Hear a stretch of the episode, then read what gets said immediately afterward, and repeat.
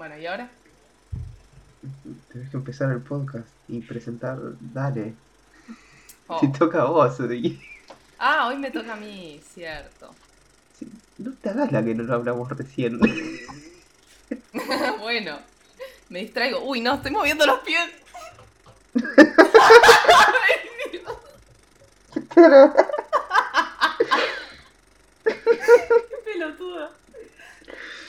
No muevas, por favor. No muevas los pies. No muevas los pies. Es que me olvido, es algo que tengo incorporado. No, Ay. no podés mover los pies. Está ¿Sabes prohibido qué? mover los pies. ¿Sabes a qué me vas a acordar? Eh, hay un, eh, una anécdota de Glee. ¿Viste que hay un chabón que está en silla de ruedas? Bueno, ese chabón no está realmente en silla de ruedas. Es alguien Sí, ya sé. actuando como que. Y le pasaba mucho que movía los pies, o sea, sin querer, porque está acostumbrado a mover los pies. Y lo cagaban a claro. pedo por eso. Y aparte era como que estaban cantando, qué sé yo, y movía la patita así al ritmo. Y era como, no muevas los pies, se supone que no tenés que mover los pies. ¡Corte! ¿Cómo vas a marcar el tempo pie? Claro, sí. Me Ah. siento como, como ese chabón ahora. Eh, ¿Se supone que ya empezó esto? Esto puede ir antes. La gente no va a entender por qué no No. mover los pies. Sí, sí, mal. Pero no importa. Dejen, dejen sus teorías de por qué no puedo mover los pies.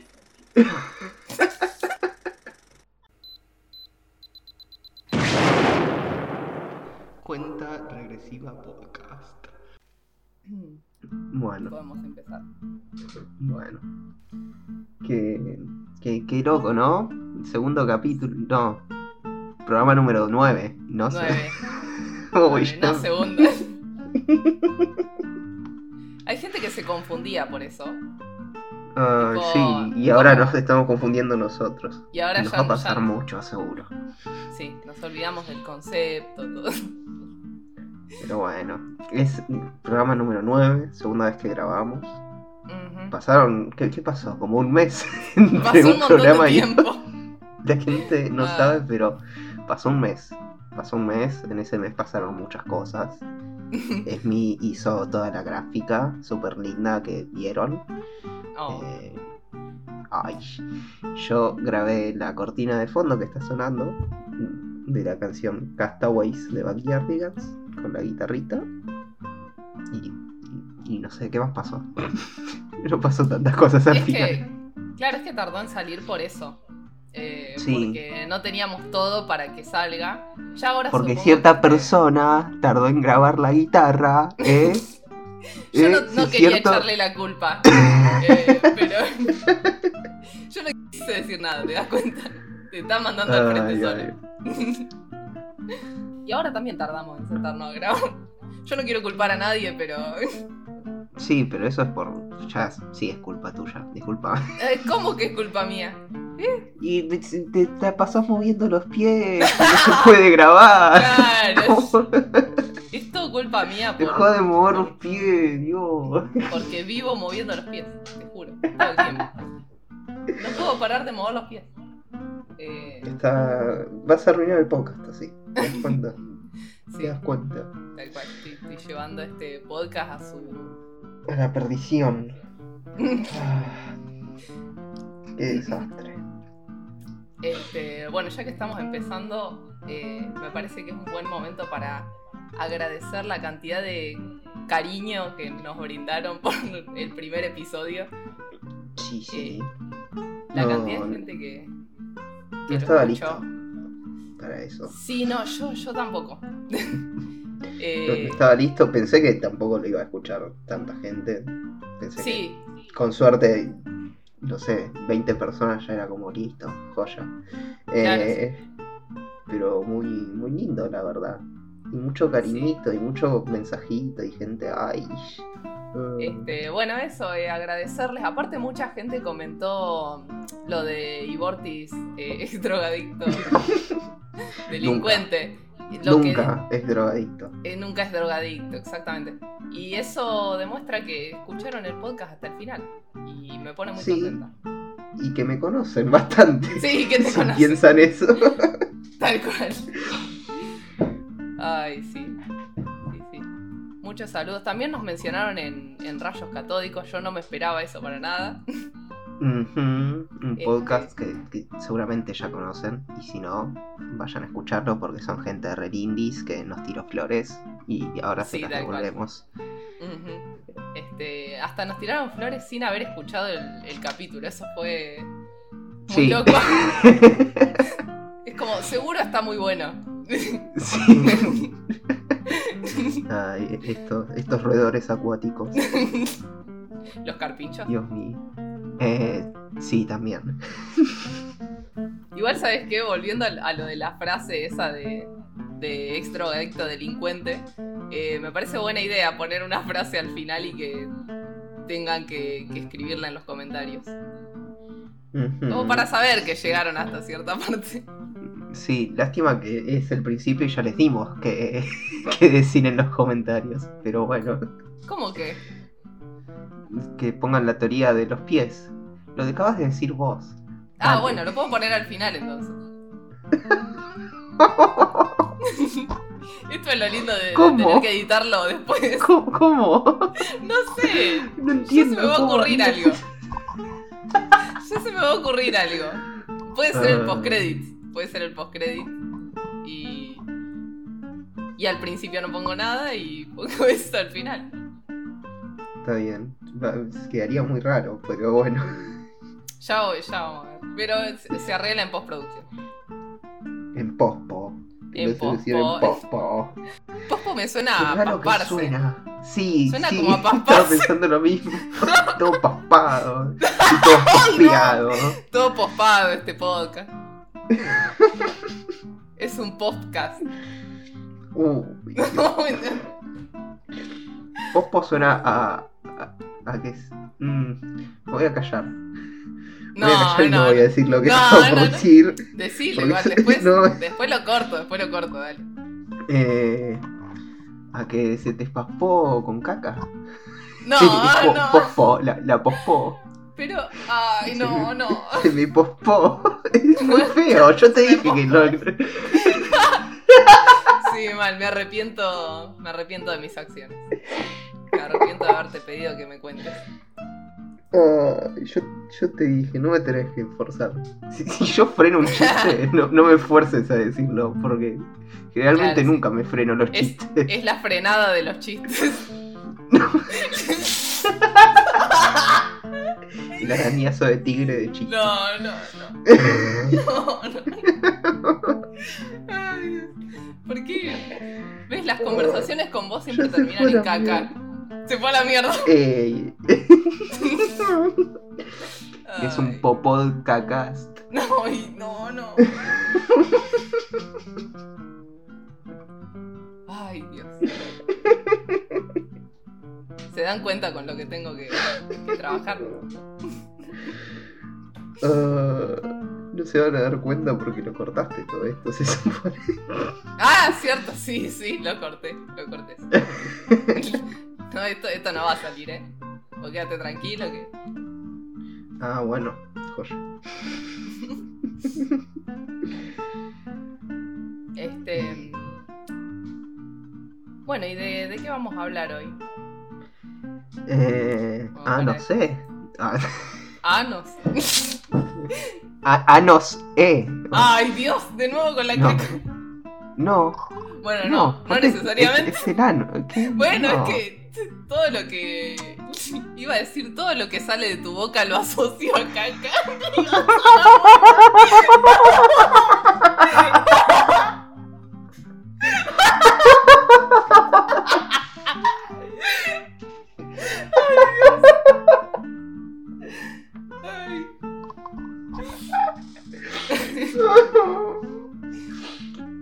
bueno, che. Bueno, Ay. hoy, hoy vamos a hablar, vamos a intentar de poner esto de alguna forma seria, eh, de música, o Mm, más bien de artistas. De músicas. Artist, musicaca. Eh, Ay, Dios, no, de basta, basta, por favor. no puedo parar. no puede parar. Le decís Eh, basta y entiende bosta. Muy bien. Bien. Ah. Eh, sí, eh, más que de música en sí, vamos a hablar de, de artistas que hacen música. Y que nosotros disfrutamos mucho de su arte. Ajá.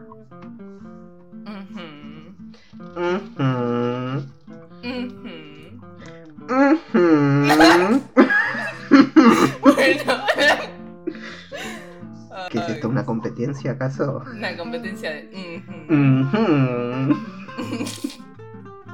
Ese tendría que haber sido el nombre del podcast. Para mí.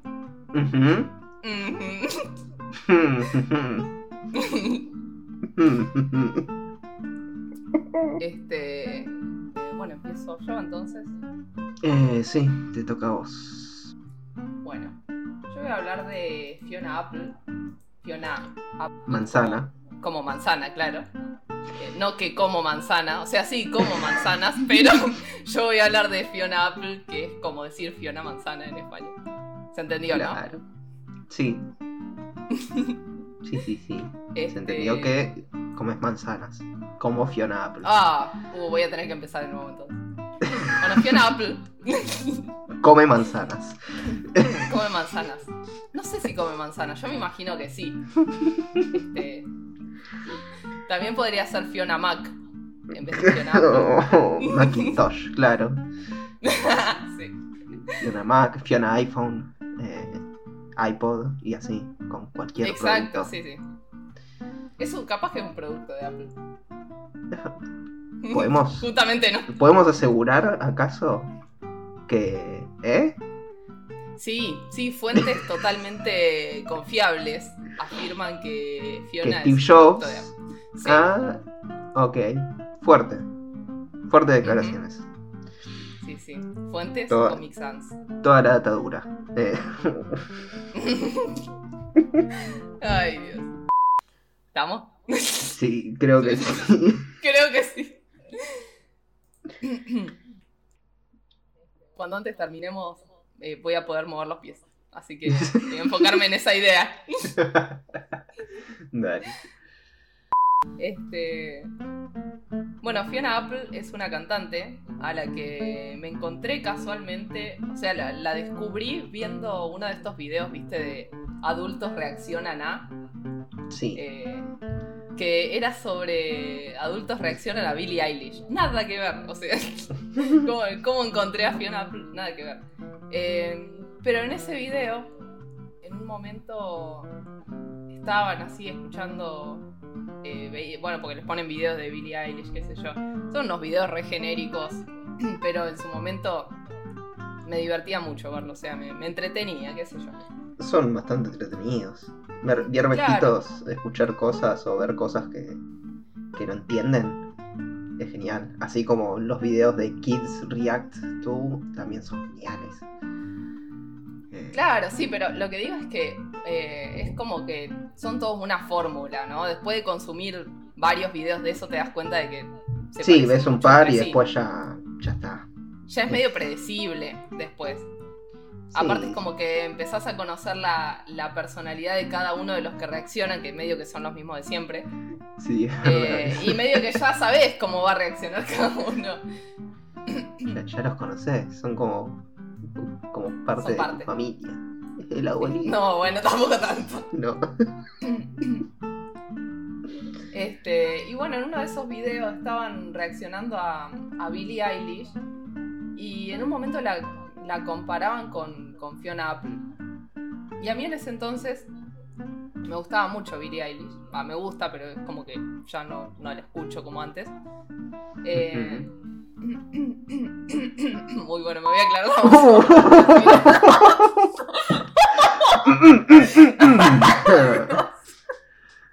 ¿Arranca o no arranca? Voy a tener que editar Yo mucho. tengo, yo tengo unos ladrillos de perros acá y una ambulancia que espero que no se escuche. la bueno, como decía, en un momento comparan a, a Billie Eilish con Fiona Apple. Y encima creo que eran dos personas distintas, tipo, que, que llegaban a esa conclusión. Y yo estaba como, o sea, bueno, si dos personas distintas las, las comparan, debe ser porque algo en común tienen. Sí, no entiendo qué. No entiendo qué, porque después busqué Fiona Apple y como que nada que ver con Billie Eilish. Este, ni, pero nada, o sea, ni el tipo de música, ni la voz. eh, Sí, ni la forma de cantar, ni nada. Sí, nada. no, no, nada, nada. Bueno, y, y Fiona Apple, la música que hace es. eh, no, no sabría bien cómo definirla. Yo diría que es eh, jazz rock experimental. Eh, Sí. Porque Rock alternativo, ponele. pasa que rock alternativo es como muy amplio también, me parece. ¿No? Como Sí. que. Entonces, al ser tan amplio, como que no te está diciendo nada, me parece. Sí. Tiene cosas Y- medio pop también. Depende del tema. Sí, también. Pero bueno, justamente esa cualidad, cuando no podés encasillarlos en un género, porque lo que hacen es eh, más grande que eso, digamos, como que me gusta mucho eso. Porque si no parece muy como esto, ¿no? Como esta cuestión de seguir una fórmula y, y nada, y hacen un género como... Bueno, cuando un género es muy encasillado, en un artista es como eso, me, me da esa impresión. Sí, es como de escuchar un tema nuevo de Iron Maiden hoy y sigue siendo lo mismo de hace 30 años atrás. Y no cambió nada, ni el sonido, ni la forma de cantar, ni los riffs, nada. Claro, La, sí. la única diferencia es que pasaron de hacer temas de 5 minutos a temas de 15 minutos y, y nada más. Claro, sí. Sí, o es como escuchar ACDC hoy en día. También lo mismo. si sí, te gusta. Lo mismo, exactamente sí, lo sí. mismo. Si te gusta un Eh. tema de ACDC, te van a gustar todos sus discos, porque es todo lo mismo. No, Este- tanto no, porque a mí me gustan No, mucho los ta- temas de ACDC y ni a palo te escucho todos los discos, pero No, bueno, sí, es verdad. Eh, es verdad. nada. Pero bueno, lo que, lo que tiene Fiona es, es que eso, para mí es como un género difícil de encasillar, pero vamos a dejarlo en eh, jazz rock experimental, como dije, que para mí es algo que, eh, que se podría decir que lo define un poco. Sí, Eh, como para que se hagan una idea. Este, y bueno, nada, y en el momento en el que escuché un par de temas de ella, me, me encantó. Y ahí conocí su primer disco, que es de lo que más voy a hablar hoy porque es el que, el que más escuché. Fiona no tiene muchos discos, tiene unos 5 en total. A pesar de que su carrera empezó en el. En el 90 y algo, ¿no? 96, 96. Y Ah. era re chica encima cuando sacó su primer álbum, porque era. Muchas de estas canciones las escribió entre los 16 y los 18 años. O sea que era re piba. Ah, mierda. Sí. De hecho, ella eh, empezó a componer desde, desde chiquita, porque bueno, de chica sabía, aprendió a tocar el piano. Este, y bueno, entre los 16 y 18 años, que estaba en el colegio todavía, ella componía sus canciones y las grababa en cassettes y las repartía entre sus amigues. Y bueno, nada, era como que los amigues escuchaban su música y, y les gustaba, pero eh, como que no pasaba más de ahí. Y en un momento una de sus amigas le cuidaba a los hijos a una mujer que trabajaba en la industria de la música. Había sido manager de, de Sting y publicista de, de Bob Dylan y de Tina Turner. O sea, y, y la chabona esta que le cuidaba a los bebés eh, le dijo que por favor escuchara el cassette de su amiga que, que hacía música y, y como que así se puso medio jede, viste, que, con que la escuche. Y bueno, entonces le, le dio una chance, lo escuchó y cuando escuchó los temas eh, se dio cuenta de que, digamos, esta, esta chica tenía buen material eh, musical. Eh, que no era aparte el tipo de música que esperaba escuchar viniendo de un adolescente y que había como una cuestión también medio, medio única en, en su estilo y, y en su voz. Este, no me acuerdo si lo aclaré, pero Fiona Apple tiene una voz contralto, digamos. Ah, claro, sí, tiene sentido. Y bueno, entonces es como que la- le llamó mucho la atención. Este, aparte de que, va, para mí la, la música de Fiona Apple es como medio hipnótica también, ¿no? Como te deja ahí escuchándola y... y- Pequeña aclaración. para gente que no sepa de música, eh, en música se categorizan las voces desde grave a agudo, diciendo bajo, tenor, contralto y soprano. Soprano son los más agudos, las voces más agudas. eh, y contralto justamente es, gen- es la- el bajo de las voces femeninas generalmente. Exactamente, sí. Y un poco también siento que en la industria musical estamos acostumbrados a escuchar artistas femeninas que tienen voces más agudas. Sí, graves. sí, que sean mucho más para el lado del soprano. Sí, verdad. Exactamente. Este, bueno, Billie Eilish es soprano. Ah, terminaba hablando de Billie Eilish, ¿viste? Así como que al final. Bueno, y, y la mina esta le pasó el- este, este cassette al jefe de, de- En ese momento, el jefe de Sony. Que bueno, cuando escuchó la, la cinta le ofreció un contrato discográfico a, a Fiona. Ella dice que, que para ella como que todo se fue desenvolviendo así y como que tuvo mucha suerte. También me parece que, que es bastante genia componiendo. Sí, sí, es muy groso. Bueno, y estas canciones que ella grababa en cassette, que son las canciones que conforman su primer álbum, que se llama Tidal. Este, bueno, este álbum, como había dicho, salió en el 96, que creo que ahí ella tenía 18 años, tipo recién saliendo del, del colegio. Ah, por cierto, un dato, ¿sabes a qué, a qué colegio fue Fiona Apple? Parece el principio de un chiste, pero no lo es. Ok, no, ¿a qué colegio fue? Fue al Alexander Hamilton High School. Ay, Dios. Bueno, con razón te gusta tanto. Ahora, to- ahora todo está, está Ahora todo todo- conectado, ¿te das cuenta? Todo se Todo, conecta. todo conectado. Para quienes no sepan, Esmi es una drogadicta de Hamilton, un musical. Eh, es una enferma que no puede estar un día sin nombrar a Hamilton en algún momento. Nunca, O sin escuchar Hamilton. nunca. Todos los Igual. días, ¿eh? Todos. En algún momento lo nombra siempre. De hecho, capaz que había gente sorprendida de que en el primero, o sea, en el 10, no dije nada de Hamilton. Es como que hablé una hora sin decir nada de Hamilton. Bueno, pero Es ya en el segundo verdad, es un montón. Bueno, igual ya, ya está. Sí, no, no. Al final estoy hablando de Fiona Apple, termino hablando de Billie Eilish, de Hamilton. Ay, soy un desastre, por favor. Sí.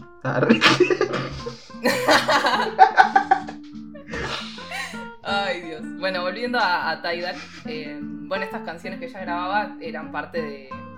Después fueron parte de este disco, de su primer disco. Es, eh, son como letras adolescentes, porque bueno, ella era adolescente.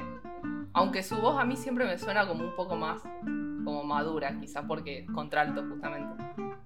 Mm. Eh, y tiene como esta característica de que tanto en este disco como en, como en discos salieron después, siempre me da la impresión de que ella está haciendo catarsis cuando hace música.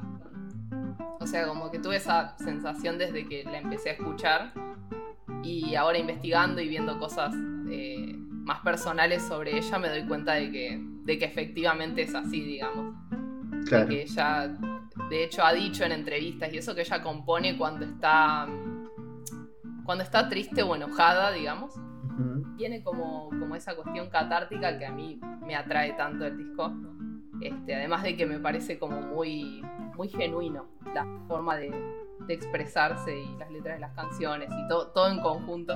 Bueno y ella ve la música digamos como un lugar para descargar esas emociones y este disco es como que medio que está como lleno de, de- de traumas de ella, de los que, bueno, no, no voy a entrar en, en detalle porque como que no quiero ponerme bajón. Ok. eh, pero bueno, e- es, algo que pueden buscar igual, tipo de, si buscan cosas de su vida, es algo que te aparece medio al toque. Y si bien no, no me parece del todo música para estar triste, a mí me parece más como música para, para acompañar quizás momentos de tristeza.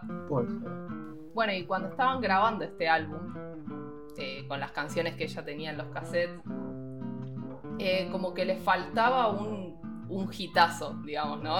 como el tema que iba a vender el álbum. Claro, el corte comercial. Sí, sí, mal. Eh, ¿Qué es lo que, digamos, los que trabajan en, en la industria de la música Sí, como siempre que piensan de esa forma, ¿no? Sí. Como necesitas un tema que sea el tema y que...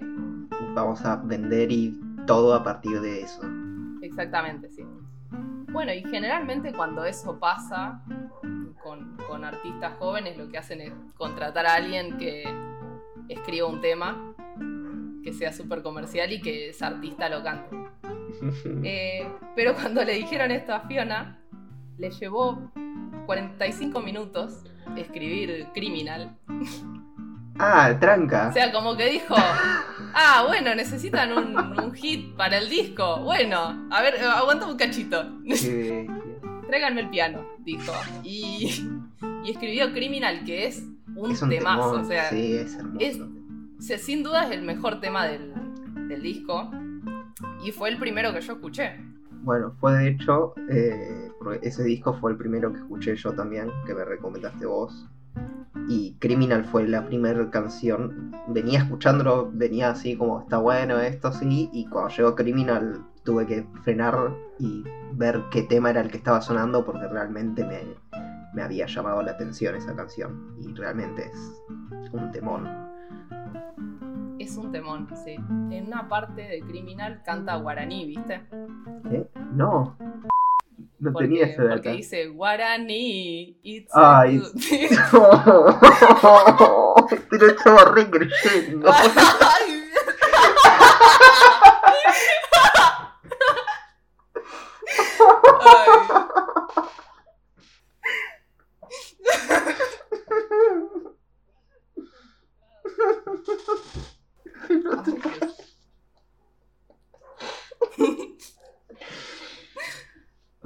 Ay, bueno. Este, cuestión.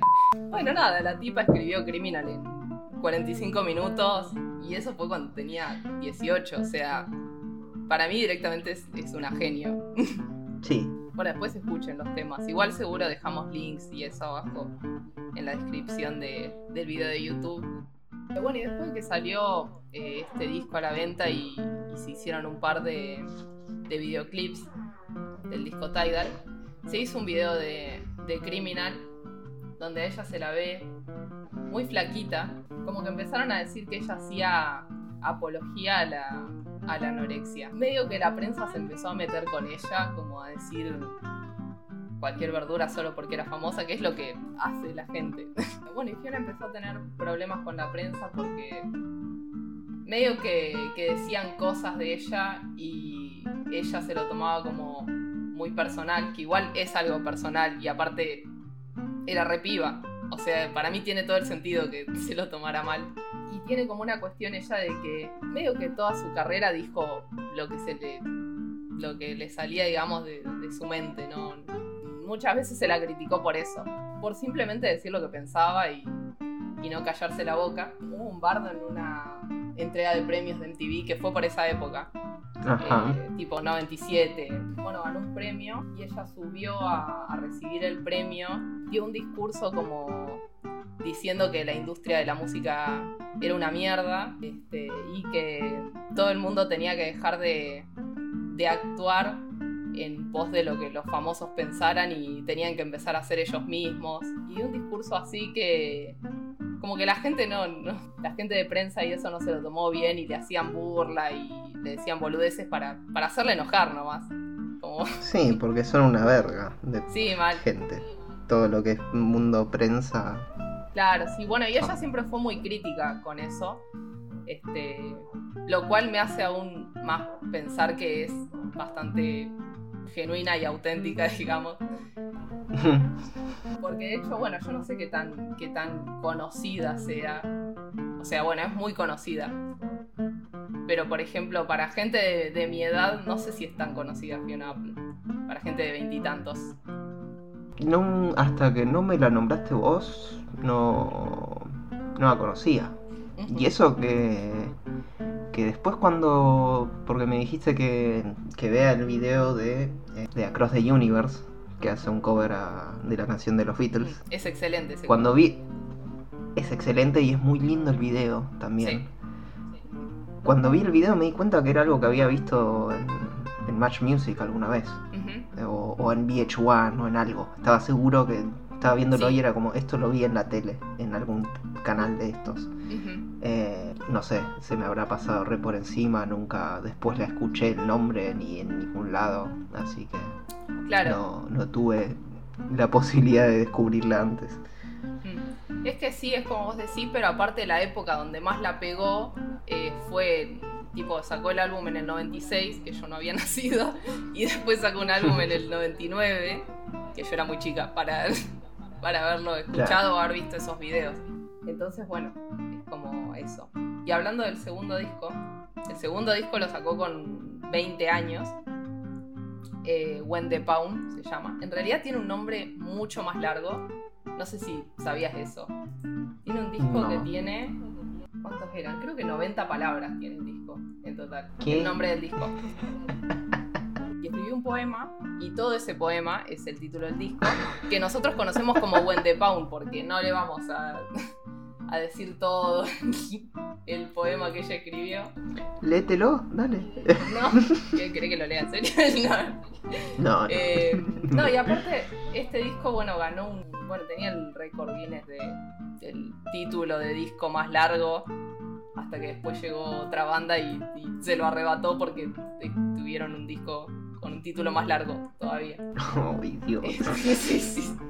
Bueno, y en ese, ese disco, When the Pound, es- también tiene esta, esta cuestión de jazz, fusión, divo, rock. eh, obviamente tiene letras más maduras que el disco anterior, eh, en cuanto a las letras, digo, porque Yaka estaba un poco más grande.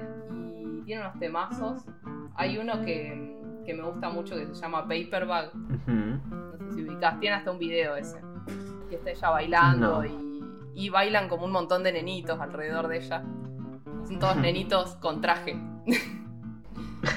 es un muy lindo No. video. Este, bueno, el tema se llama Paperback, bolsa de papel. Contó que se le ocurrió esa idea porque estaba acompañando al, al padre así en el auto y se quedó viendo en el cielo como un cómo volaba una paloma, como el recorrido del vuelo de esa paloma. Y en un momento se dio cuenta de que en realidad era una bolsa de papel. Ah, era una bolsa de plástico en realidad. Y ella como que usó esa metáfora para hablar de chabones que a ella como que en un principio le habían llamado su atención y después como que habían demostrado ser más inmaduros que ella y como que esa decepción, digamos. Y me gustó mucho ese, ese uso de la metáfora con algo medio tonto aparte, digamos. Eh, pero bueno, ella cambió lo de bolsa de plástico por bolsa de papel. Mira, qué lindo. Y otra, otra cosa que, que me gusta de este disco es que lo siento como más dramático eh, también. No Ah. sé si tiene que ver con una cuestión de los ritmos de las canciones. Pues de, de este disco que es buenísimo. Yo de hecho si, si alguien no conoce a Fiona Apple, le recomiendo que escuche alguno de esos dos discos para empezar. Tipo el primero o el segundo. Sí, que son los que me recomendaste y los dos que escuché. Sí. Todavía no escuché ninguno de los otros. Bueno, los otros son muy interesantes también. La cuestión igual es que después de este mm, segundo disco, convengamos que salieron bastante seguidos, 96, 99 el otro. claro. Eh, después de eso, eh, como que dijo, ¿sabes qué? Me retiro de, de la música, tipo, ya gané suficiente plata como para mantenerme y hacer otra ya, cosa. ya estoy hecha. Ya estoy hecha, está. sí. ¿Sabes? Algo, algo que tiene Fiona es que es como medio vaga, tipo, como que ella dice, ah, me da paja seguir componiendo y a mí me encanta esa actitud de ella. Como que no, no, me parece que no, es, no tiene algo forzado, digamos, en su música y eso es lo que también lo hace algo tan especial. Pero bueno, su siguiente disco, que es eh, Extraordinary Machine, salió recién en el eh, 2006 si no me equivoco. Ahora voy a chequear. Esto lo tendría que haber chequeado antes, ¿no es cierto? Pero. Sí, la verdad que deberías haberlo checleado antes. Checleado. Chequeado. Chequeado. Salió, salió en el 2005. Y un productor que es con que se hizo muy amiga le dijo que, que compusiera algo porque justo el chabón se había separado y necesitaba laburar en algo. y, Fiona, que era muy amiga, le dijo, bueno, dale, está bien, ¿sabes qué? Voy a componer un disco. y ahí fue cuando empezó a componer Extraordinary Machine. Empezó a tener problemas con la discográfica porque querían eh, como entrometerse en el proceso de, de composición y a Fiona no le gustó mucho eso. No la dejaban, digamos, componer libremente, querían estar ahí medio encima de ella. Y ella, bueno, como no, no le gustó eso, porque querían como algo más comercial, lo que hizo en respuesta fue decir, bueno, ¿sabe qué? Me voy a mi casa. Me da lo mismo. Eh, porque aparte lo que tiene es que como no, no le importa ser famosa y que sus discos se recontravendan y qué sé yo, eso como que a la industria no le sirve mucho porque justamente necesitan amenazarla con, cosas, ¿viste? Tipo... Sí, que seas una maquinita que está produciendo todo el tiempo. Exacto, bueno, eh. pero si esa persona no tiene ese interés en, fama y... sí, te dejan de lado. Claro, sí, sí. Entonces ella lo que hizo fue, bueno, me voy a mi casa. Y bueno... Y algunos de esos temas que había empezado a grabar eh, se empezaron a filtrar. Y bueno, y ahí fue cuando eh, los, los fans de Fiona se enteraron de que como que Sony se estaba metiendo mucho con ella, qué sé yo, y no, no la dejaban componer libremente. Y por eso Fiona dijo, me voy a mi casa y me quedo mirando series. O sea, literal, fue lo que hizo. tipo, ella ha contado que es muy, muy fan de tirarse a mirar tele nada más y y como, que hacía eso nomás. Y lo que hicieron los fanáticos fue empezar una campaña eh, que es Free Fiona. tipo como Free Britney, pero Free Fiona. Como Free Britney. Sí, sí, sí. este, y haciendo referencia a su nombre, empezaron a enviar todo tipo de manzanas a las oficinas de Sony. tipo frutas, eh, manzanas de cartón, de peluche, de papel. Excelente. Este, y así fue como Sony terminó cediendo ante las, insistencias de, los seguidores. De las manzanas. Re mafioso, me encanta. Es re. Es re... me llegaron un montón de manzanas, no. No, llegaron un montón de manzanas. Este, bueno, y al final eh, la dejaron grabar el disco como ella quería y, y todo salió bien, sí. Bueno, ese disco es, sí, es muy distinto para mí a los anteriores, pero sin embargo sigue teniendo la esencia de Fiona y para mí marca más el, como el estilo de Fiona después de esos dos discos como que si tuviese que agrupar a, los discos por estilo, diría, bueno, los dos primeros tienen estilo, los siguientes tienen otro. Este... Y bueno, por eso decía que, que puntualmente yo me enfocaba en los dos primeros, porque a mí son los que más, más me gustan. y después estuve viendo entrevistas de ella en, en esta época en la que salió Extraordinary Machine. Y es muy gracioso verla en entrevistas porque como que te das cuenta de que es súper introvertida hmm. y eso te, da ternura porque es, muy... como que contrasta un poco con su música, tipo, vos escuchás su música y, sentís como que está enojada, viste, y, diciendo eh, cosas así en, ese plan medio de catarsis. Eh, y aparte ves fotos de ella y suele salir como medio seria siempre y medio solemne parece. Y después la ves en entrevistas y es como que es re tímida y re tranqui. Claro. Este, se la pasa riéndose, ¿viste? Entonces es como todo lo contrario. Y es muy gracioso que, que es como que da muchas vueltas para responder unas, para responder preguntas fáciles. Me hace acordar vos cuando querés contar algo.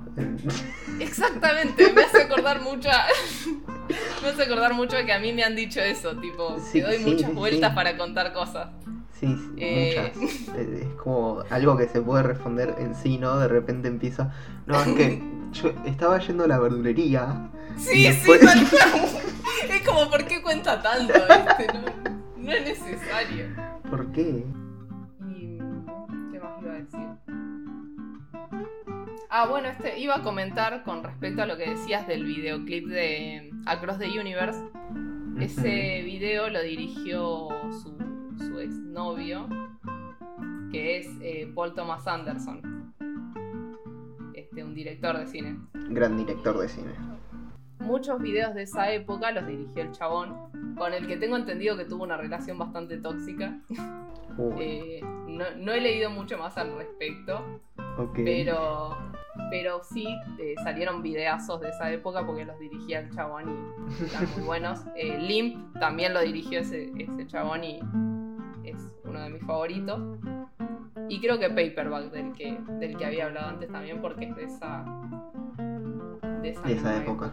Claro. Sí, sí. Este, y bueno, con esta cuestión que contaba de, de ella siendo como. eh, como que no le importa mucho eh, que sus discos se recontravendan o, o ser famosa o qué sé yo. Es como que ella está hecha solo se sienta a componer cuando, cuando le da gana, digamos, tiene ganas. Y en una entrevista, de hecho, dijo que, que tiene que ver eso con que cuando la está pasando bien y es como que todas sus cosas van bien y qué sé yo, es como, ¿por qué dejaría de hacer lo que estoy haciendo para sentarme en el piano a componer? Y es gracioso porque tiene sentido, digamos, ¿no? Como, está bien, lo hace cuando ella quiere, no cuando... Y está bien, sí. Eh, Es. demuestra bien en claro de que realmente es una cuestión catársica. ah, catártica. Ujú. De el tema de la composición para ella, claramente. Claro, sí, aparte es esto que yo decía, ¿no? De que su música desde que la empecé a escuchar siempre me pareció como muy, muy auténtica. Creo que también tiene que ver con eso, con que compone cuando quiere y no lo hace porque, porque la discográfica se lo pedía, por ejemplo. Ujú. Este, Sino que es algo que, que nace más de ella y por eso saca discos muy cada tanto también, porque este, es algo que saca disco, o sea, bueno, ponele, había dicho desde el, desde el 99, no había sacado disco hasta el 2005. Después el siguiente disco lo saca en el 2012. Y el último disco lo sacó en el 2020, el año pasado, en cuarentena.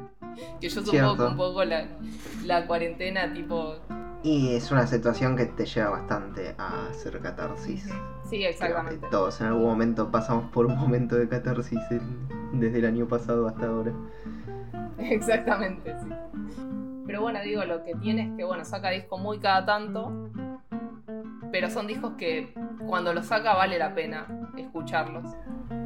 Eh, y son muy lindos y tiene como una sensación, como que se sienten muy íntimos. Sobre todo a mí el último me pareció como muy, muy eso. El último muy es- íntimo el disco. Es muy íntimo, es muy tranquilo, muy lindo. Nunca lo pude escuchar Sí. entero. Sí, Eh, mal, es que es, es un disco difícil para mí de escuchar entero. sí, porque está muy en ese tono de tranquilidad e intimidad eh, todo el tiempo. Y en ningún momento hay algo que, que te haga mover la cabeza o el piecito. Claro, Nada. sí. No es un, no es un disco pop como quizás lo es Tidal o When the Pound, digamos. Claro. Tienen más esas cosas. Y aparte eh, está rebuscado que sea así. En un momento se escuchan ladridos de perros, no sé en qué tema es del último disco, porque lo grabó en su casa y, y dijo, se van a quedar los ladridos de mis perros, porque es, es intencional, digamos. Claro. Eh, aparte de eso, la quiero mucho porque, bueno, es vegana y ama a los animales. Ay. y una vuelta eh, canceló una gira porque su perra estaba enferma. Ay, cierto. Y sus fans lo, o sea, lo aceptaron. Es como, bueno, también el, el club de fans de ella es como muy... Eso, ¿no? Como que ya saben cómo es Fiona. Entonces lo aceptan y es como, sí, obvio, más vale. Inclusive el hecho de que no saque muchos discos seguidos, sabiendo que ella escribe cuando está mal y lo necesita, es como que a los fans no les importa tanto porque prefieren que ella esté bien. Claro. Este, entonces es como, es muy wholesome todo. Eh, sí, es, es muy lindo. Este, y bueno, nada, quería hablar de Fiona Apple porque también me parece que. No diría que, que- No sé si decir que no tiene reconocimiento, porque no sé tanto, qué tanto la conoce la gente. O qué tanto ha escuchado hablar de ella. Que también pienso que es- si no es. eh, o si no ha sido lo suficientemente reconocida es porque a ella un poco no le importa, digamos. o sea, se podría haber vendido más. A eso, a eso iba. Claro. Como hacer música cuando le pedían que hiciera y qué sé yo. Y sin embargo decidió ser fiel a sí misma y, y hacer lo que le pintara, digamos, en el momento. Que bueno, un poco es como dije, lo, eh, me gustan mucho esos artistas que hacen música cuando la quieren hacer y de la forma que la quieren hacer y, y que no se encasillan, como que banco mucho eso. Y sí, sí, de hecho me parece que son los artistas más interesantes esos. Exactamente, sí. Eh, también igual hay, hay gente que, que le falla la cabeza y, están componiendo todo el tiempo porque lo sienten así. no, no estarás hablando de King Gizzard, ¿no? No, no, no estoy hablando para nada de King Gizzard que sacan cinco discos en un solo año. Bueno, pero aún así, o sea, me, me parece que igual en un son- año. Sí, sí, ¿Por es un qué? montón. Pero igual son gente que hace lo que quiere. eh, y eso a mí me encanta, o sea, admiro Sí, mucho. eso sí. Sí, le chupo un huevo todo. O sea, tampoco lo hace porque se lo pidan, sino que es lo que a ellos les pinta hacer en el momento y, y es genial eso. Sí. Y, y de hecho hoy me acabo de acordar, hoy vi una publicación que pusieron que dicen, ya tenemos dos álbumes terminados pero no sabemos cuál estrenar primero. Y es como, ¿qué? ¿Cómo? ¡Ay, Dios! Son unos manijas. Y ya estrenaron tres este año. Claro. Pero no voy a hablar de King Gizzard, basta. No, no. Estás como yo que empecé hablando de Billie Eilish, boludo. Como que- No, no. ¿Y de qué nos vas a hablar, Ibortis? De nada. Acá termino el programa. Chao. Listo, nos vemos. Ah, siempre hacían el chiste de que se iban, boludo. Ey, ey, tardamos un montón en hacerlo hoy. Es verdad. pero sí, y Hoy lo tenemos que hacer todos los programas porque. Eso. Bueno, yo voy a hablar de Saint Vincent, eh, que es un nombre artístico. San Vicente. La San Vicente, eh, que su nombre real es Annie Clark. Y, y- es rarísimo como llegué a descubrir a esta mina. Eh, también me parece que es al, al igual que Fiona, pero desde otro lado, es una artista que creo que no todo el mundo conoce. No es tan conocida y tan mainstream y aún así tiene una llegada muy grande mundialmente. Eh, pero como que se mantiene bastante corrida. A- aún estando en Grammys y haciendo. habiendo ganado Grammys a mejor disco de rock alternativo y cosas así, creo que. eh, muy poca gente, poca gente conoce realmente qué, qué es la música que hace, o como mucho tal vez la escuchó nombrar y nada más. Sí, no es, no es lo mainstream, digamos. No, no, para nada. Y de hecho, Creo que ninguna de las. sí. de las. No, de ninguna de las cantantes de las que hablamos es mainstream. No, no, creo que no. No, no las pondría en ese lugar ni a palos. No, no. Eh, y es muy loco que ni siquiera llegué de forma directa a Saint Vincent, sino que un día estando en Facebook, eh, no, en Facebook, cualquiera, en Instagram, Ay, Dios, qué drogadicto, ¿te das cuenta? No, eh, que no tengo nada Sí. encima. No me hagas No acordar.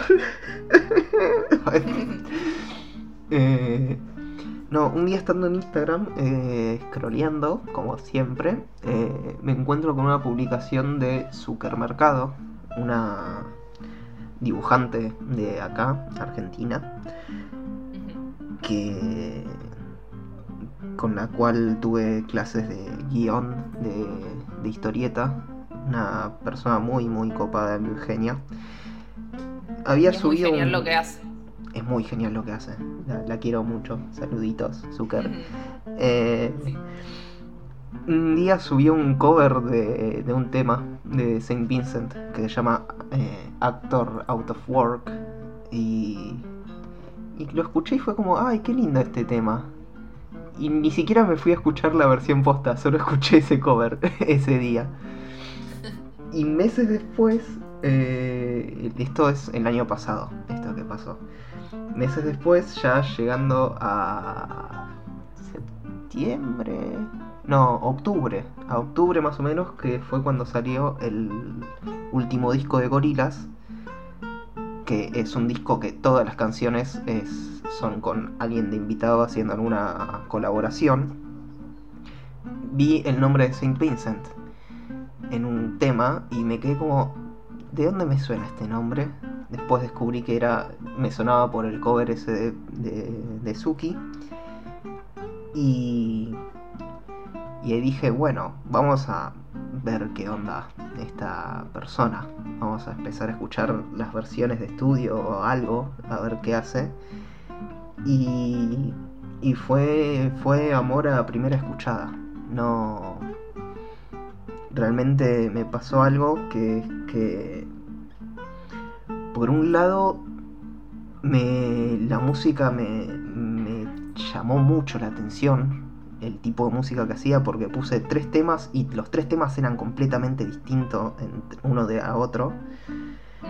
Eh, un, tema super pop, super ganchero, que tenía soniditos lindos. Después otro tema que tenía una guitarra súper distorsionada y pesada de fondo. Y después un tema que era una balada medio funk hermosa. Eh, y dije, ok, estos tres temas son de tres discos distintos, vamos a ver cómo son en vivo. Y cuando me encontré con las versiones en vivo, me encontré con Saint Vincent realmente.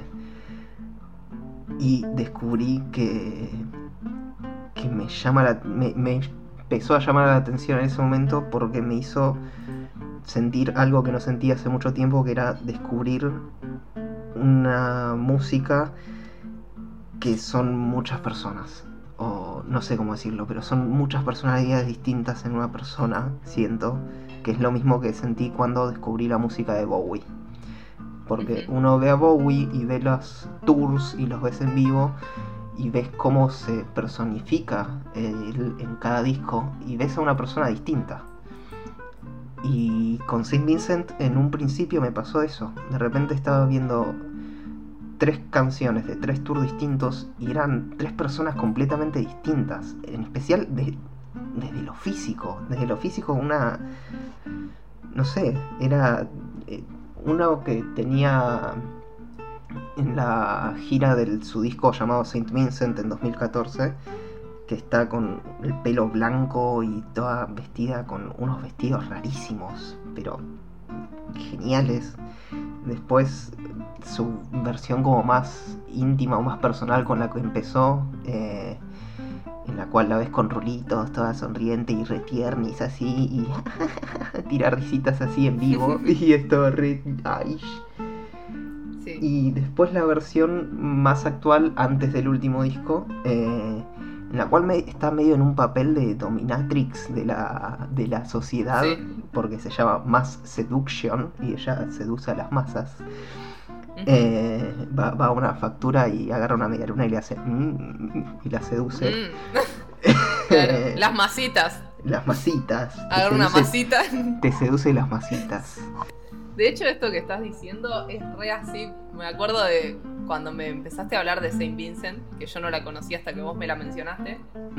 Eh, y buscaba imágenes y me aparecían pare- eso, parecía imágenes de personas, distintas entre sí. Es, es fuertísimo eso.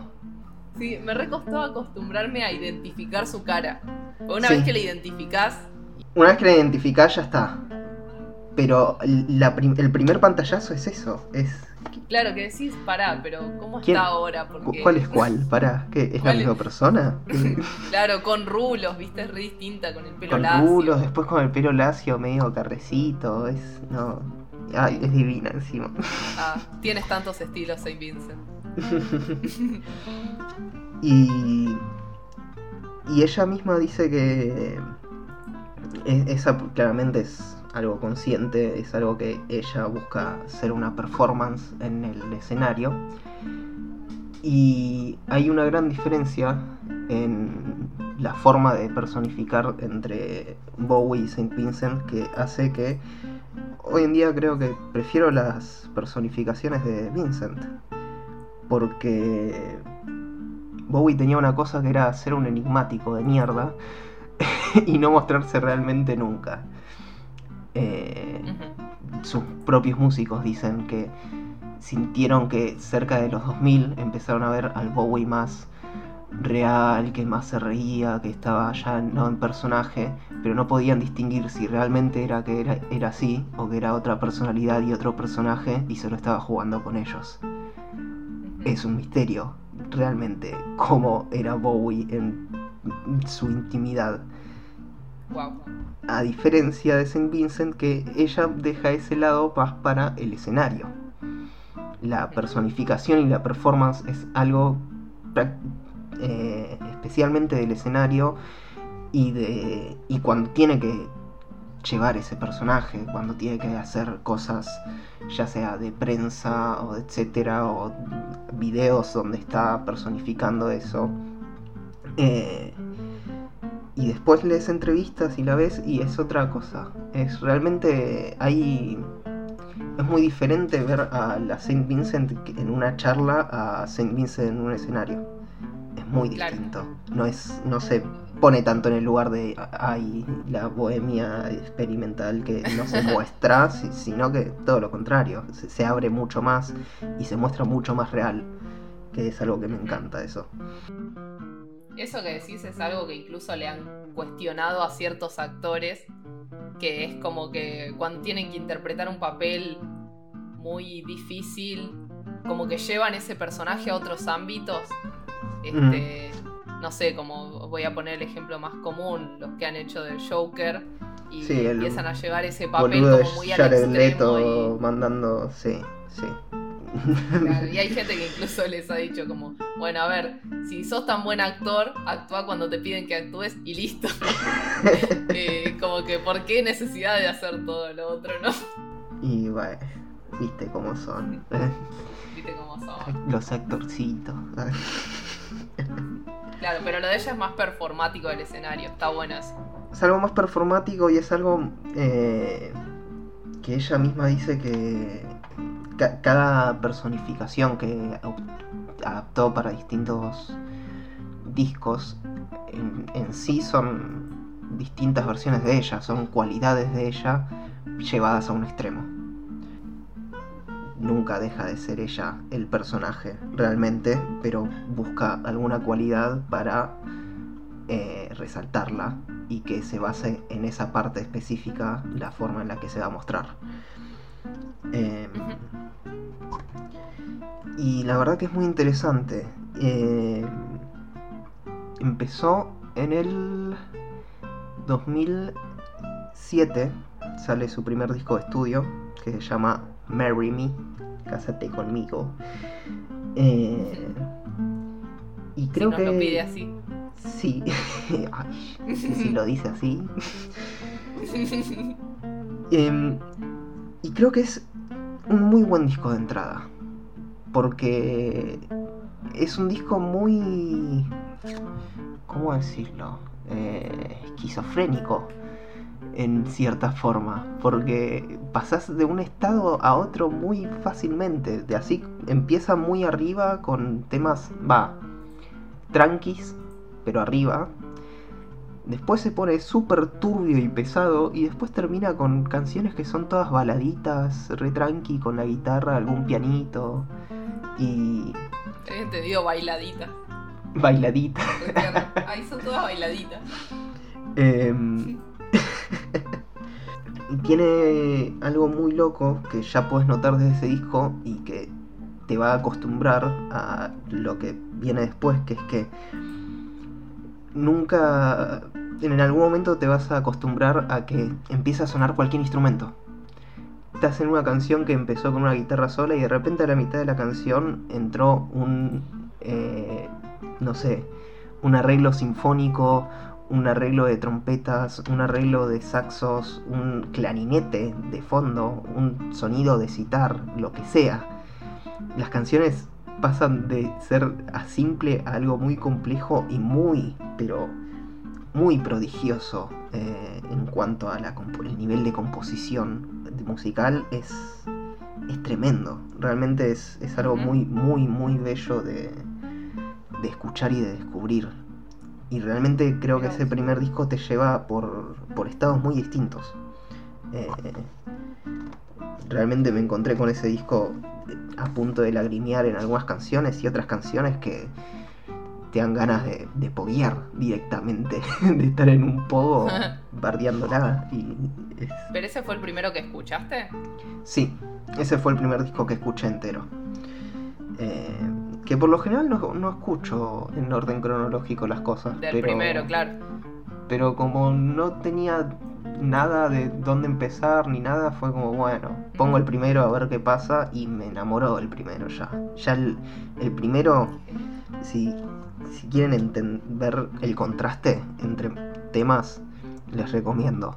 Vayan y escuchen la canción Red Lips, Labios Rojos, que es súper pesada y rara y llena de sonidos raros. Y después escuchen Human Racing, que es un temita que es guitarra Humanos de Racing. Humanos de Racing, exactamente.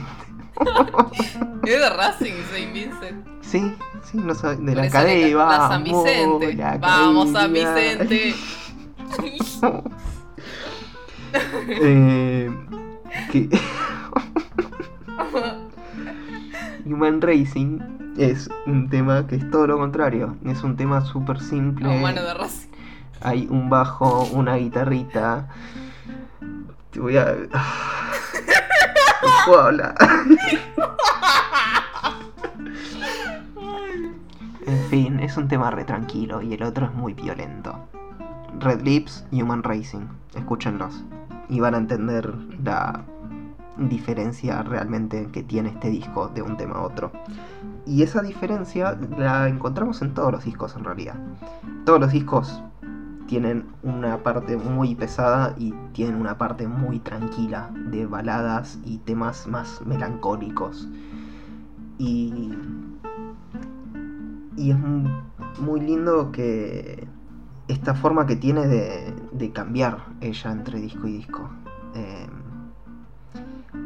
me gusta porque aparte también se toma su tiempo entre disco y disco. Porque tiene en total son 3, 5 discos, 6 con el nuevo.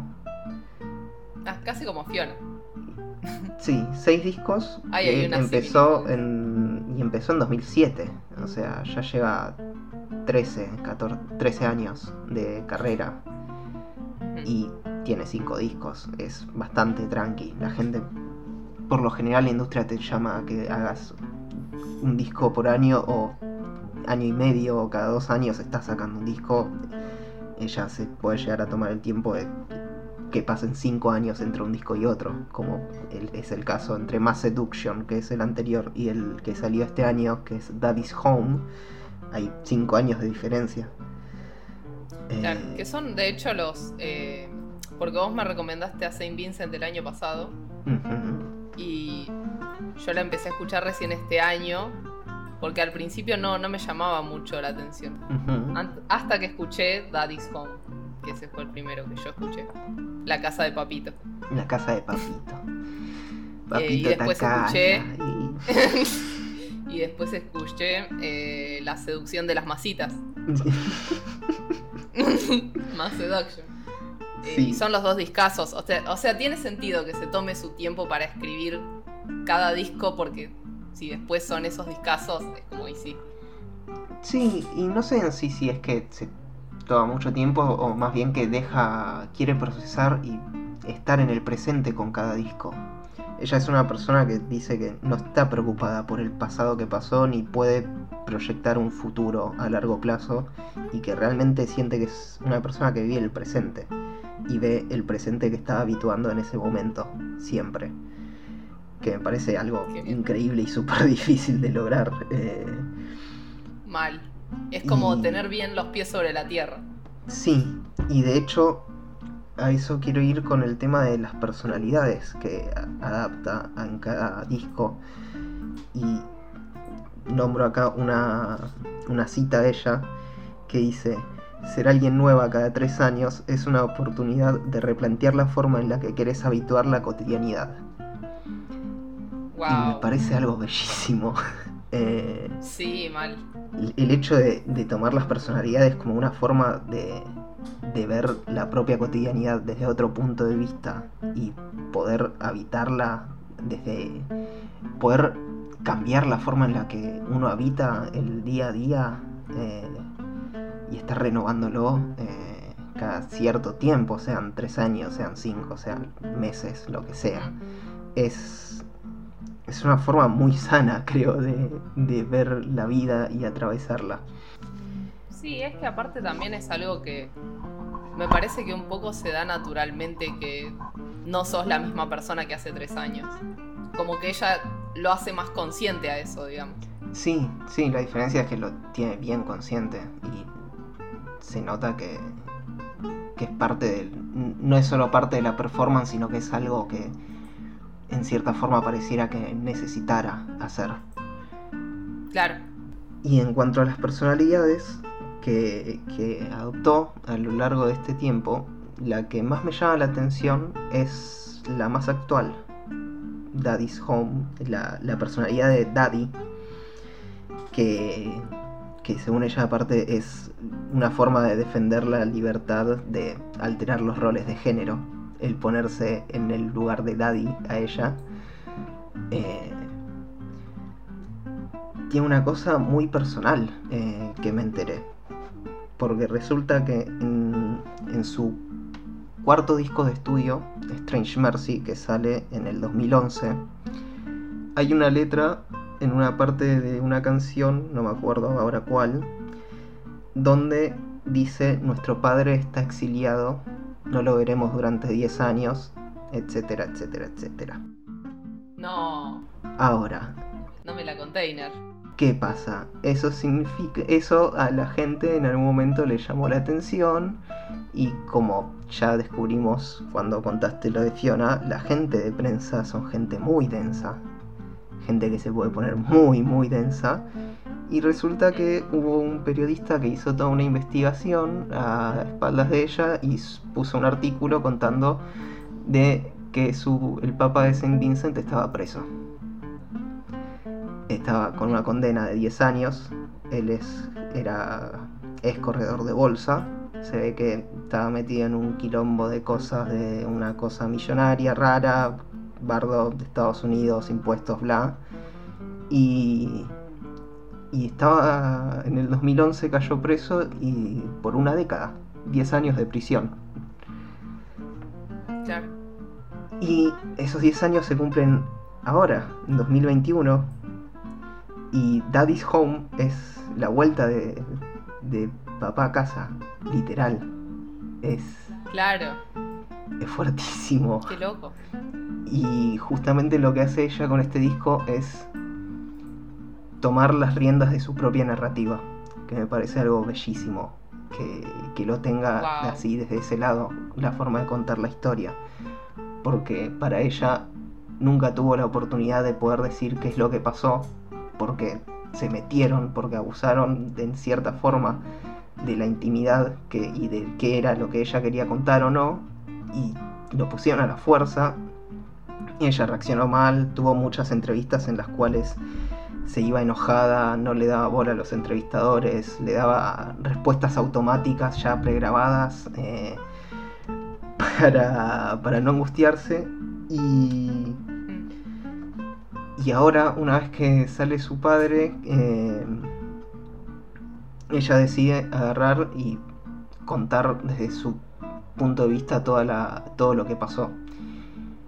Y es muy interesante cómo inclusive reconoce cosas que siente que hizo mal. todas las cosas de las entrevistas, hoy en día en entrevistas ella pide perdón porque se siente que actuó como una idiota que estaba enojada y que terminó afectando a otras personas y tratando mal a otras personas sin la necesidad de hacerlo. Era una cuestión de que le pasaba así. Em, y no sé, me parece realmente admirable la forma que tiene de pensar y las declaraciones que da en cuanto a, a cómo se va expresando. Eh, Y esta versión de ponerse justamente en el lugar de Daddy eh, queda que no solamente el disco es una forma de darle la bienvenida de vuelta a su padre después de 10 años de prisión, sino que es ella también transformándose y, ella adquiriendo el rol de ser su propio papá y ser la, la persona que se contiene a sí misma. Y Wow, increíble. sí, es, es hermoso realmente. Sí, sí, es muy genial conceptualmente todo, como lo pensó. Y no solo eso, sino que también, justamente, si vemos la diferencia entre Mass Seduction y Daddy's Home, en, en Mass Seduction, que es el anterior disco, Saint Vincent es, es posiblemente el, tem- el disco más pop que tiene, es el disco con más distorsión que tiene, es un disco bellísimo y bastante agresivo desde lo sonoro si bien tiene sus temas tranquilos y sus baladas, es un, sonido, es un disco que desde que empieza, toda la primera mitad más o menos, es un sonido muy agresivo y muy potente. Em, y Daddy Home es todo lo contrario. Es un disco que en ningún momento te trata de forma agresiva. Es un disco muy tranquilo, es un disco que a la gente que le guste la música de los 70, que le gusten los Beatles, que le gusten Pink Floyd, que le guste cualquier cosa de los 70, todo el funk, el soul, de los 70 eh, le va a gustar mucho porque realmente tiene toda esa esa carga y esa energía de la época y no solo desde el lado musical sino también desde el lado de las letras porque ella piensa que si tiene que hacer referencia a una época desde el lado musical también se tiene que hacer en todas las perspectivas eh, ya sea la letra, ya sea la forma en la que tiene que pensar para poder escribir, todo tiene que estar en esa época, porque si no, no sería genuino la forma en la que, en la que componería. Compos si ese, no sé cómo se dice. Com- compondría. Compondría. Com- No, sí, creo que era eso. creo que sí. Todavía no, No sabemos hablar, gente, eh, ya lo saben. Tenemos un podcast, pero no sabemos hablar. No, para nada. Y Eh, Y no sé, no sé qué más decir. Realmente cuando me puse a buscar de ella, no, no lo había hecho hasta ahora, hasta que me puse a preparar para este podcast. Sabía que tenía ganas de hablar de ella porque me, cautiva y me emociona mucho desde el lado musical lo que hace. Y cuando empecé a leer todo esto, realmente me encontré eh, emocionándome muy, muy fuertemente. Y esta diferencia que decía del sonido entre la potencia que tiene Mass Seduction y la tranquilidad que tiene Daddy Home, ella misma la, la describe como que este nuevo disco logró poder calmarse, logró poder ver las cosas de otras perspectivas, logró poder analizar todo lo que pasó y contarlo desde su lado. Y al estar más tranquila, este disco siente que ella está diciéndole vengan, siéntense, tomen algo, todo muy relajado y ya no es la agresividad de Mass Seduction donde era te voy a apretar el cuello hasta que te guste. que tampoco está mal igual, es ¿eh? Las, dos- Tampoco no, está las mal. dos cosas están muy bien. Las dos cosas están bien. Wow, qué, qué profundo todo. Sí, sí, sí. Este, pero me parece genial eh, su forma de pensar y de, Sí, y de componer y, y todo, cómo, cómo pensó todo. Me encanta. sí. Y quiero dejar eh, dos cositas más. Uno, eh, Saint Vincent hace no mucho se empezó a se expresa en contra de la cultura de la cancelación, lo cual me parece muy interesante desde qué lado lo, expresa, diciendo de que todas las personas cometen errores y todos pueden y deben tener una chance a poder cambiar. Y es muy interesante cómo los medios, por hacer eso, la empiezan a bardear por ponerse desde ese lado. Y, y ella misma dice que lo entiende igual a los que los medios se pongan así porque el estar en contra de la cultura de la cancelación es algo que adoptó la derecha y por cuestiones malas, no para defender algo del respeto o ver qué es lo que cada caso en especial, sino que ya sabemos cómo es la derecha. Y que hace que, que cualquier cosa, cualquier pasa a ser instantáneamente que cualquier persona que se ponga en contra de la cultura sea visto como alguien que mm, raro y la, y la cuestiona. Claro, sí, y nada, está Sí, sí. muy... La cuestionaron mucho, la verdad, por esas declaraciones. Es que aparte es muy, muy fuerte hoy en día decir que estás en contra de la cultura de la cancelación. Sí, Este, porque todo el mundo está ahí esperando que hagas algo malo para cancelarte. sí, sí, la Eh, realidad es que así. sí. Eh, sí, o que, que hagas algo malo o que salte algo que pasó, siempre. Exactamente, sí, sí, bueno. Pero bueno, ella lo toma desde el lado de que eh, siente que en la sociedad habría que recuperar el afecto a nivel colectivo y, y pensar que una persona porque piensa distinto no es instantáneamente un, un enemigo y que tienen que co- coexistir el- la diferencia de pensamiento, justamente.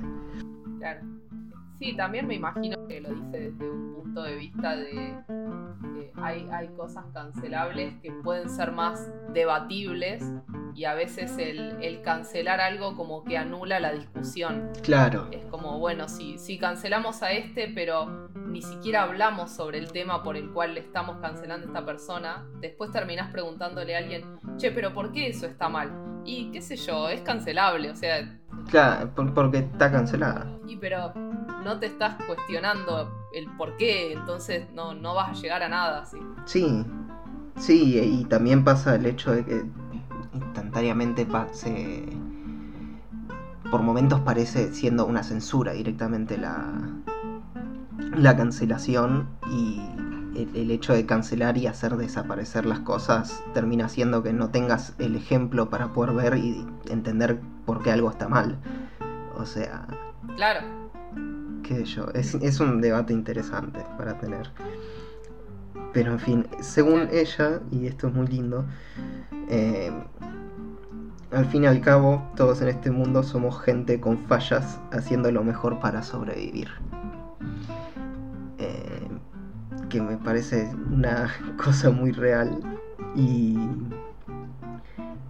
y ella tiene una forma muy interesante de ver toda la vida e intentar tomarse todo desde un lado de la ironía y reírse y hacer una comedia con cada personaje con los que ella actuó se nota que ella se divierte eh, se divierte mucho es como realmente una persona que creo que se ríe bastante y cuando ves las entrevistas lo ves aún hablando de cosas muy serias eh, que se, tiene risas irónicas todo el tiempo y es muy lindo. Eh, ah, qué bien. y por eso quiero cerrar ahora con una parte del final de la letra de una canción de este último disco. La canción se llama The Laughing Man, que tiene una cosa que es que por lo general creo que nos pasa a todos, cuando escuchamos algo por primera vez no escuchamos lo que dice la letra. Escuchamos la música, escuchamos la melodía, nos gusta y fin. Sobre todo si es en inglés o si es en otro Sobre idioma. todo, o sea, si nos pasa en castellano más en inglés. Pero Sí. por alguna razón este tema, a la primera escuchada, no podía dejar de escuchar la letra, no podía dejar de prestarle atención a la letra. Y cuando terminó el estribillo, entendí por qué no podía dejar de escucharlo. Y es que cuando termina, dice: If life is a joke, then I'm dying laughing. Si la vida es un chiste, entonces me voy a morir riendo. Muy bueno. Sí, es, es una frase muy hermosa. Podemos decir que, que Saint Vincent es una de nosotros. Se ríe mucho.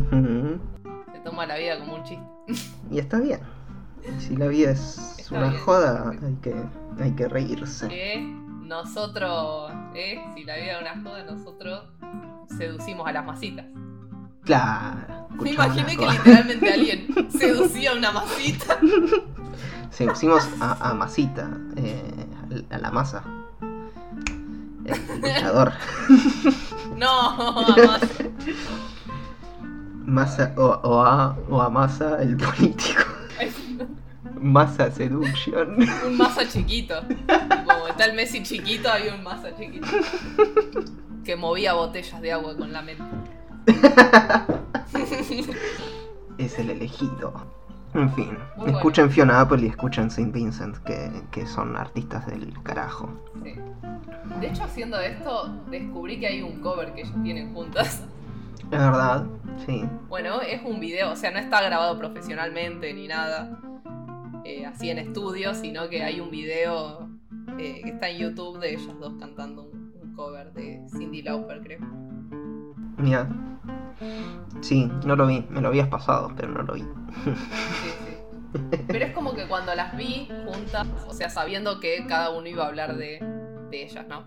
Eh, como que dije, y sí, como que tiene sentido que, que se hayan juntado a hacer algo. eh, porque un poco veo ciertas similitudes en su historia. Si bien son distintas, ¿no? Son re distintas, pero tienen esa cuestión de que son genuinas. De que hacen música cuando sienten que tienen que hacerla, no lo hacen obligada. Y, y hacen lo que quieren. Y cuando, y cuando escuchás la música de Saint Vincent te das cuenta que realmente hace lo que. Pero cualquier cosa y lo que se le encanta el orto. Y si, si hay- tengo que meter un ruido inentendible de guitarra que haga. en medio de una Claro, sí, canción.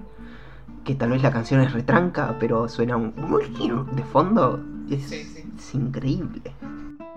Así como Fiona dice, bueno, y si tengo que hacer esta canción y tienen que salir mis perros de fondo ladrando, yo los voy a dejar, ¿sabes por qué? Porque es mi disco y los voy a dejar ahí.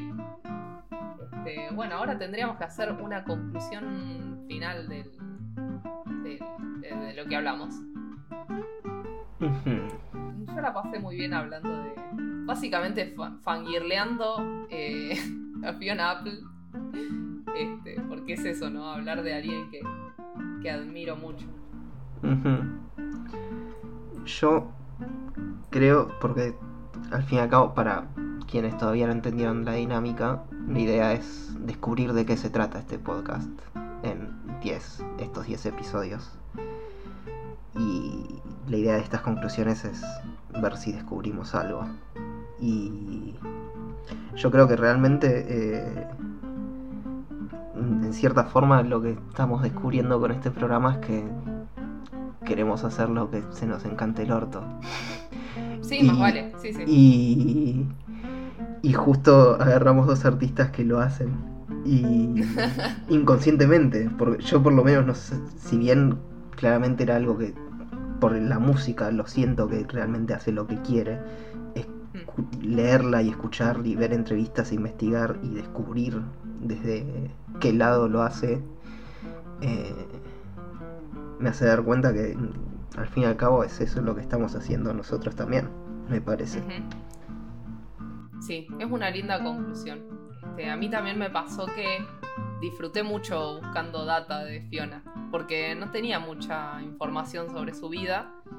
Yo no soy una persona que cuando le gusta algún músico, música o banda, como que se pone a buscar cosas de, de su vida. Eh, Ujú. tipo, salvo en algunos casos puntuales, o qué sé yo. Como que eso, tienen que ser casos puntuales para que yo sepa cosas. Pero no, no me pongo a buscar mucho de, de su vida. No, tiene que ser Lin Manuel. Miranda para que vos te pongas No, a eh, buscar no, cosas. es que yo no lo estoy nombrando, vos no traes esa discusión. Este, en un momento pensé, voy a hablar de Lima porque vamos a hablar de gente que compone música, pero no. No, eso es para el capítulo de musicales.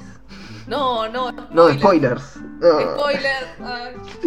Este, bueno, si llegaste hasta acá, en los comentarios pone y Vortiz spoilero. Y Vortiz spoilero del orto. Ey, Este. pará. Pará, que, o sea, ya en el otro me dicen es drogadicto nunca, ahora me van a decir spoilero del orto. La idea es que va a ser bardearme en los comentarios. Sí. Sí, sí, sí. Este, Ah, pongo al público en, en tu contra, ¿viste? Dios. Encima que, encima que la llaman en medio del programa y me deja solo. ¿Eh? Encima Ay, que hace esas cosas. Soy la peor co-conductora que hay. Ay, ay, ay, ay. Bueno, podía pasar. Nunca me llaman. Pero justo ese día sí. Justo en nuestro primer programa, sí. Sí, mal, mal.